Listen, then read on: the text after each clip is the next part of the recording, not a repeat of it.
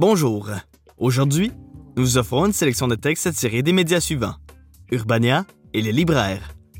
Au programme, ces adolescentes qui s'encouragent à l'anorexie sur Internet. Et Trois raisons de lire. Havre Saint-Pierre, Dabla, Faroud. Bonne écoute.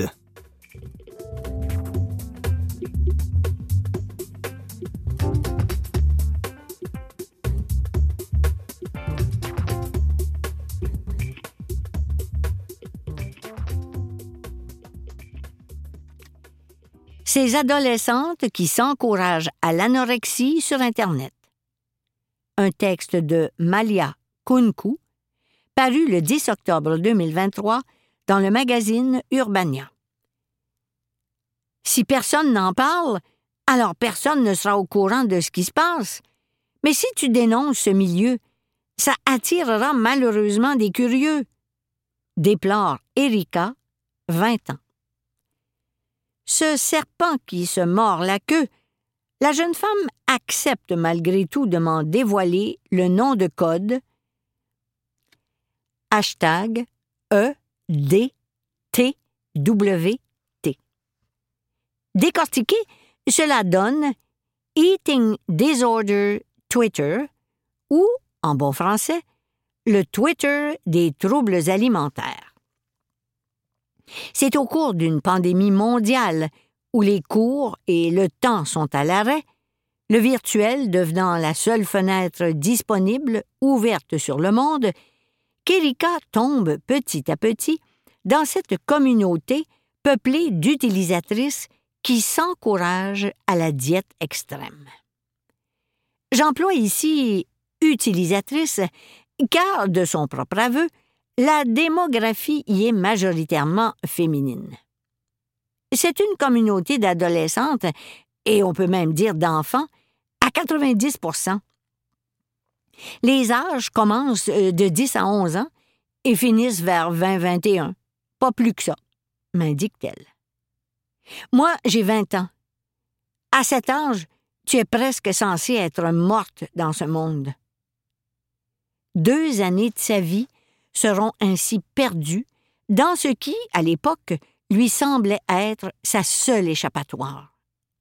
J'avais beaucoup trop de temps libre, puis j'étais vraiment mal dans ma peau et je cherchais une communauté qui pouvait m'encourager dans ce que je pensais être la seule solution pour me sentir mieux, relate-t-elle.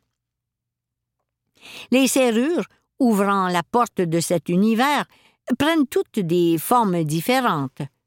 Un like d'une connaissance, une republication d'un abonné, une mention au détour d'une phrase. Mais la plupart prennent la forme d'un bouche à oreille virtuel presque accidentel qui éveille l'intérêt et précipite la chute dans le rabbit hole. Pour Erika, c'est une influenceuse fitness qu'elle suivait qui lui a inconsciemment donné les clés du hashtag EDTWT. Et, une fois cette porte ouverte, quelle réalité découvre-t-on derrière? Un étrange mélange entre sororité et sordide. Erika a même son propre choix de mots pour l'illustrer. Hashtag EDTWT, c'est comme un hôpital psychiatrique. Mais au lieu que les gens s'encouragent à aller mieux, ils s'encouragent à être encore pire qu'avant. À la dure. Avec le temps s'affine le flair, et celui d'Erika saurait désormais reconnaître de loin et dans le noir n'importe quel conte ou publication appartenant à la communauté des troubles alimentaires. Dans les pseudos, il y a souvent les mots calories, CALS, C-A-L-S. Angel. Zéro, explique-t-elle, dévoilant par le fait même quelques indices. Plus tu entraînes ton œil, plus tu peux les repérer facilement. Elle me parle également des profils qui présentent souvent des biographies similaires, peuplées d'abréviations qui indiquent les sous-communautés auquel le compte appartient et les motivations de la personne qui le tient. Dans les grandes lignes, cela donnerait donc double parenthèse, EDTWT, double parenthèse, égale la communauté de rattachement. 13-21 ans égale la moyenne d'âge générale. Double parenthèse CW, double parenthèse, égale current weight, soit le poids actuel. Double parenthèse GW, double parenthèse, égale goal weight, soit le poids désiré. Double parenthèse UGW, double parenthèse, égale ultimate goal weight, soit le poids optimal. Double parenthèse, majuscule BMI, double parenthèse, égale l'indice de masse corporelle, IMC. Si ces chiffres sont affichés à même la vitrine du compte, c'est aussi bien pour se responsabiliser soi-même sur sa prise de poids que pour inviter ses abonnés à le faire si notre propre détermination venait à flancher. Et, dépendamment de la partie du hashtag EDTWT où l'on se trouve, cette responsabilisation de groupe peut s'effectuer avec douceur ou à la dure. Il y a le hard Twitter et le soft Twitter, distingue Erika. Dans le hard Twitter, les gens t'encouragent en t'insultant et en étant méchants avec toi pour que tu perdes du poids plus rapidement.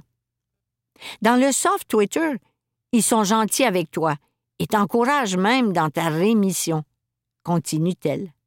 Moi, j'étais dans le hard Twitter. Et dans ce coin-là d'Internet, aucune indulgence, même pour soi-même. Si on ne se trouve pas assez mince ou que notre processus de diète s'éternise, on peut alors publier sa propre photo en invitant ceux qui tomberaient déçus à nous humilier dans les commentaires.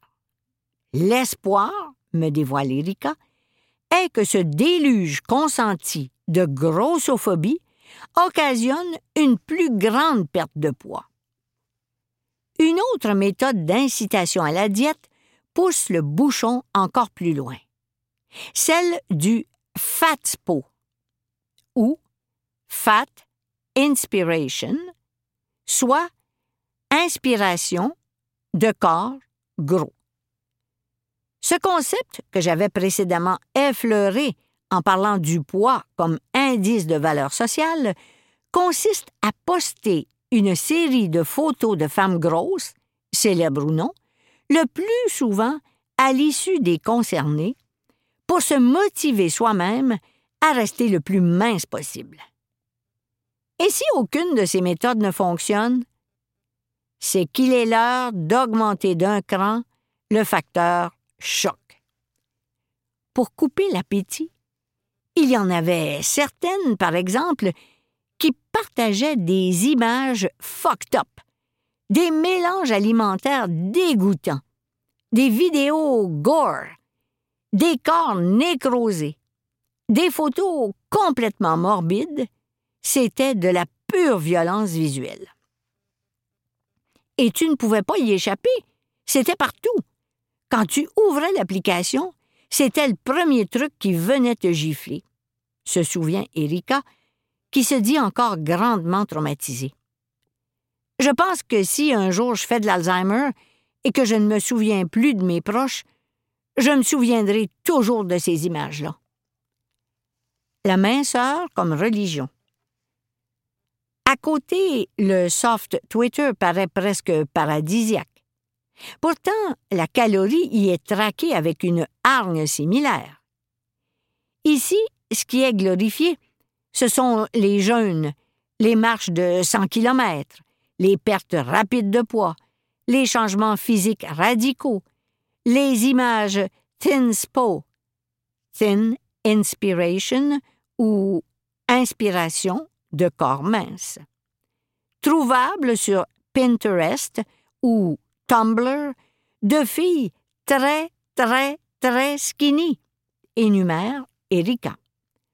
Le gore a beau être absent de l'équation, son absence est comblée par une forme de violence plus subtile, insidieuse, celle de la course aux meilleurs chiffres. Vous écoutez ces adolescentes qui s'encouragent à l'anorexie sur Internet. Un texte de Malia Kunku, paru le 10 octobre 2023 dans le magazine Urbania. Les troubles alimentaires, c'est très compétitif. Qui est meilleur que qui? Qui a un IMC plus grand? Qui perd du poids le plus vite? Et ça devient vite une compétition de mean boys et de mean girls, dévoile Erika. Si je prenais du poids d'une semaine à l'autre, j'avais peur de le dire ou de changer le nombre dans ma bio, poursuit-elle. J'avais même peur de stagner parce que j'avais l'impression que je décevrais des gens ou que je serais mise à l'écart. D'autant plus que sur le podium de cette course virtuelle trônent souvent les mêmes visages célèbres. L'actrice Lily Rose Depp, la top modèle Bella Hadid, ou encore les membres du groupe de K-pop Blackpink. Des vedettes du showbiz que l'entièreté du hashtag EDTWT place en piédestal sur ses photos de profil, car plus tu es mince, plus tu es prise en exemple et plus tu es aimé, parce que tu représentes l'idéal à atteindre, selon Erika. Mais si tu prends un peu de poids, on te réduit immédiatement en morceaux. Sur hashtag EDTWT, on t'aime tant qu'on peut projeter son objectif sur toi. Par moments, cette poursuite avide de la taille zéro en vient à frôler l'expérience religieuse, chaque gramme perdu nous rapprochant du divin. Je veux être maigre pour me sentir comme un ange éthéré. Et si je peux passer la journée sans binger, crise de boulimie, alors je peux être pur et bien. C'est presque comme ma propre religion. Témoigne ainsi dans Jezebel une certaine Amelia, elle aussi membre active des sphères virtuelles d'encouragement aux troubles alimentaires. Pour accélérer le processus, elle dira s'aider d'un outil occulte qui, dans le milieu, se répand de plus en plus.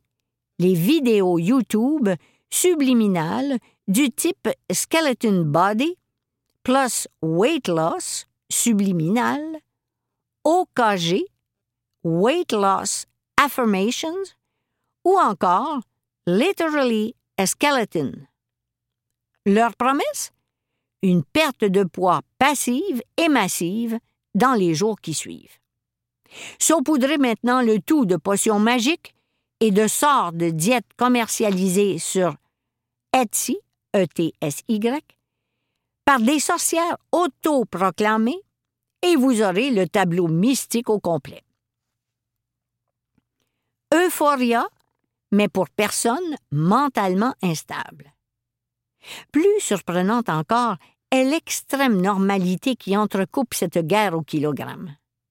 Car quand l'heure n'est plus à surveiller la balance, elle est à tisser des liens d'amitié faciles autour de thèmes en apparence candides, séries télévisées, devoirs, livres, voyages, croches amoureux, qu'il nous en rappelle brutalement la très jeune moyenne d'âge de cette communauté.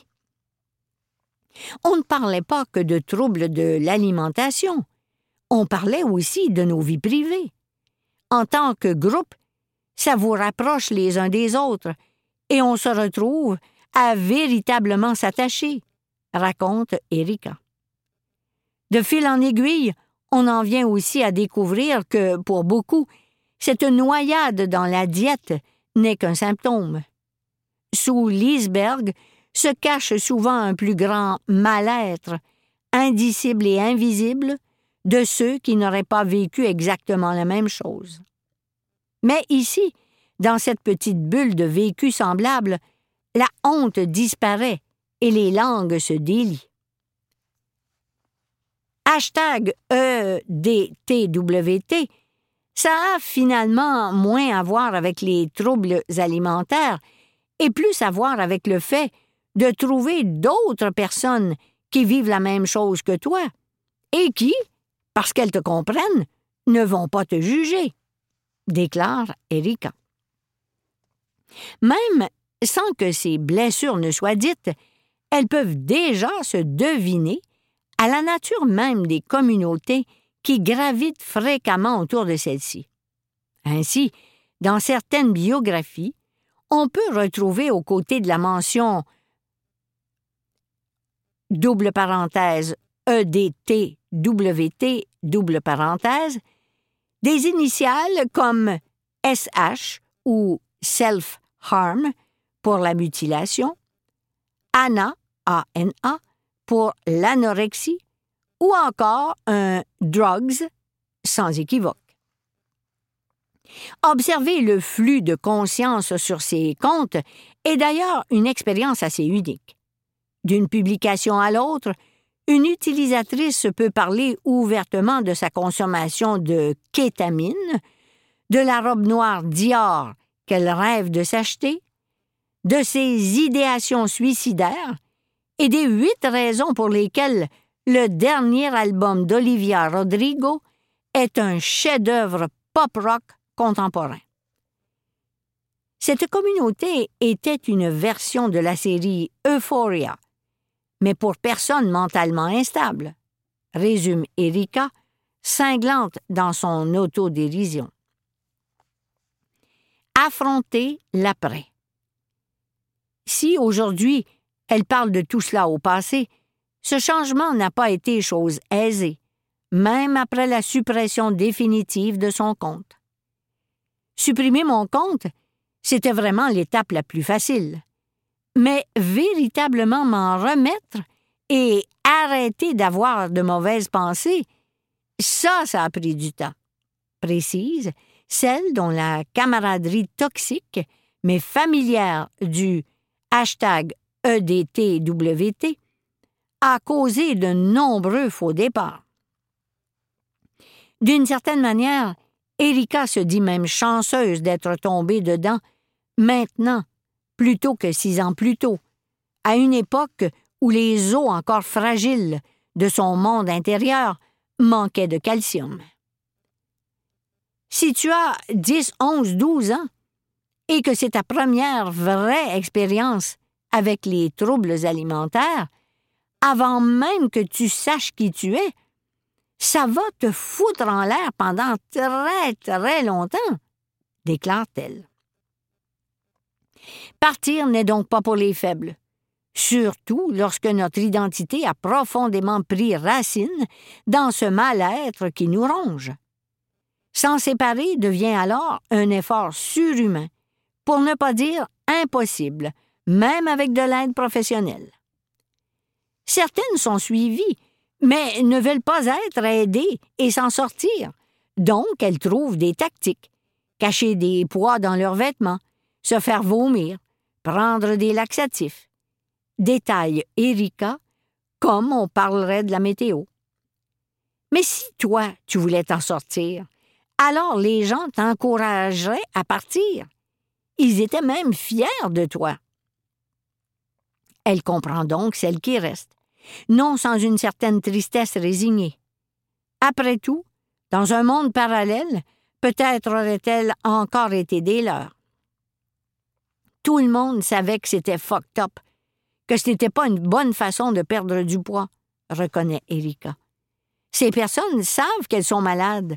Elles ne sont pas heureuses de l'être. Mais que veux-tu? C'est le seul moyen qu'elles ont trouvé pour être en paix avec elles-mêmes. Si vous souffrez de troubles alimentaires et cherchez de l'aide, l'organisme Anorexie et Boulimie Québec offre une ligne d'écoute sans frais. Site web a n b québec.com. Téléphone 1 800 630 0907 ou 514 630 0907. C'était ces adolescentes qui s'encouragent à l'anorexie sur Internet. Un texte de Malia Kunku, paru le 10 octobre 2023 dans le magazine Urbania.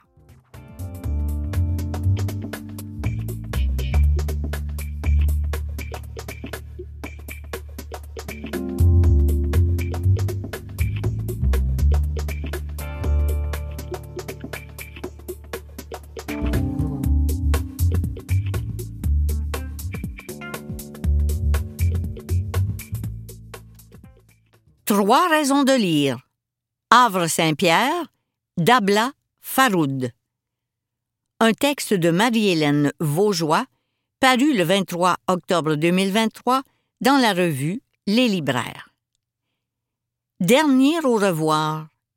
Abla Faroud a construit dès son premier roman, Le bonheur à la queue glissante, une œuvre avec des thèmes forts comme l'immigration, la santé mentale et les liens familiaux. Chacun de ces livres est complet en soi, mais plus on découvre ces textes, plus les liens entre chacun de ces personnages deviennent évidents et donnent envie de plonger encore plus profondément dans ces histoires. En raison du décès de l'autrice en décembre 2021, Havre Saint-Pierre se retrouve à être la dernière pierre d'une œuvre qui nous aura ouvert les pensées intimes de personnes cherchant à s'adapter à des codes qui leur sont inconnus. Tout en étant dans la lignée de ses précédents livres, Havre Saint-Pierre se démarque en explorant de nouveaux personnages, de nouveaux lieux. 1. Pour les liens familiaux. La famille est au centre des histoires d'Abla Faroud. Dans Havre-Saint-Pierre, nous prenons la route avec Karam et Farid, deux frères. Malgré leur lien familial, ils se connaissent peu, l'aîné étant resté au Liban, leur pays natal, lorsque leur mère a émigré avec ses deux autres enfants, Farid et leur sœur, Salwa. Karam ne les rejoindra que pour se retrouver au chevet de Salwa décédé dans la jeune vingtaine. Cinquante ans après ce drame, les deux frères, qui se fréquentent surtout parce que leurs épouses sont amies, décident d'aller se recueillir sur la tombe de Salois, qui est enterrée à Havre-Saint-Pierre, à plus de mille kilomètres de leur point de départ. Une si longue route impose une introspection et permet aux deux frères de se découvrir tant dans les blessures de Karam, qui s'est senti abandonné par leur mère, alors qu'à l'inverse, Farid s'est tout de suite senti accueilli en arrivant au Québec. 2. Pour l'immigration. Karam est resté au Liban à l'adolescence lorsque sa mère a décidé de venir vivre au Québec. Élevé par sa grand-mère et sa tante, il a vécu toute sa vie avec l'impression très forte que sa mère ne l'aimait pas. Pourtant, lorsqu'il a enfin posé les pieds au Québec pour retrouver sa sœur mourante, il n'a plus quitté ce territoire. À l'inverse, Farid, qui est arrivé à Havre-Saint-Pierre très jeune et a vécu une enfance heureuse, a choisi à l'âge adulte de retourner vivre dans son pays natal comme s'il avait besoin de se déraciner de nouveau. L'immigration est un thème central des romans d'Abla Faroud. On ne pourra jamais oublier Dounia, cette femme touchante dans Le bonheur à la queue glissante, qui a suivi son mari et s'est retrouvée enfermée au Québec dans ses rôles d'épouse et de mère, sans pouvoir communiquer avec ses voisins et éventuellement ses petits-enfants, car elle ne parlait pas leur langue. 3. pour le territoire. Abla Faroud s'est ancrée au Québec. Ici, elle a pu devenir actrice, dramaturge et romancière. On comprend en lisant Au grand soleil, cachez vos filles que cela n'aurait pas été aussi facile si elle était restée au Liban. Montréal fut le théâtre principal de la plupart de ses romans. Dounia restait enfermée dans sa maison, n'explorant pas sa ville tant elle s'y sentait étrangère.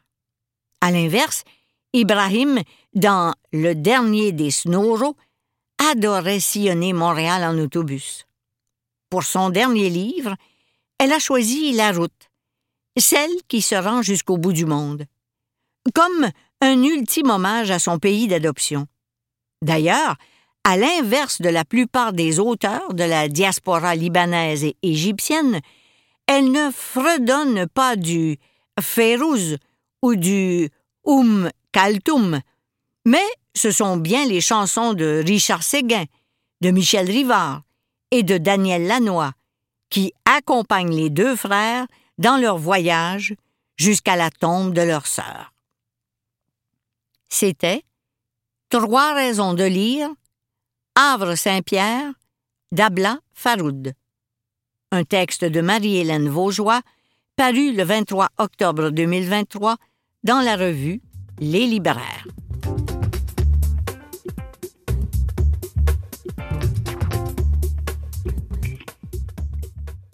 Vous pouvez retrouver cette émission sur le site de Canalem à l'adresse canalem.visivoire.com. Cette émission est rendue possible grâce à Claire Dorion à la lecture, André Lebeau à la recherche, Nicolas Wartmann à la présentation et au montage.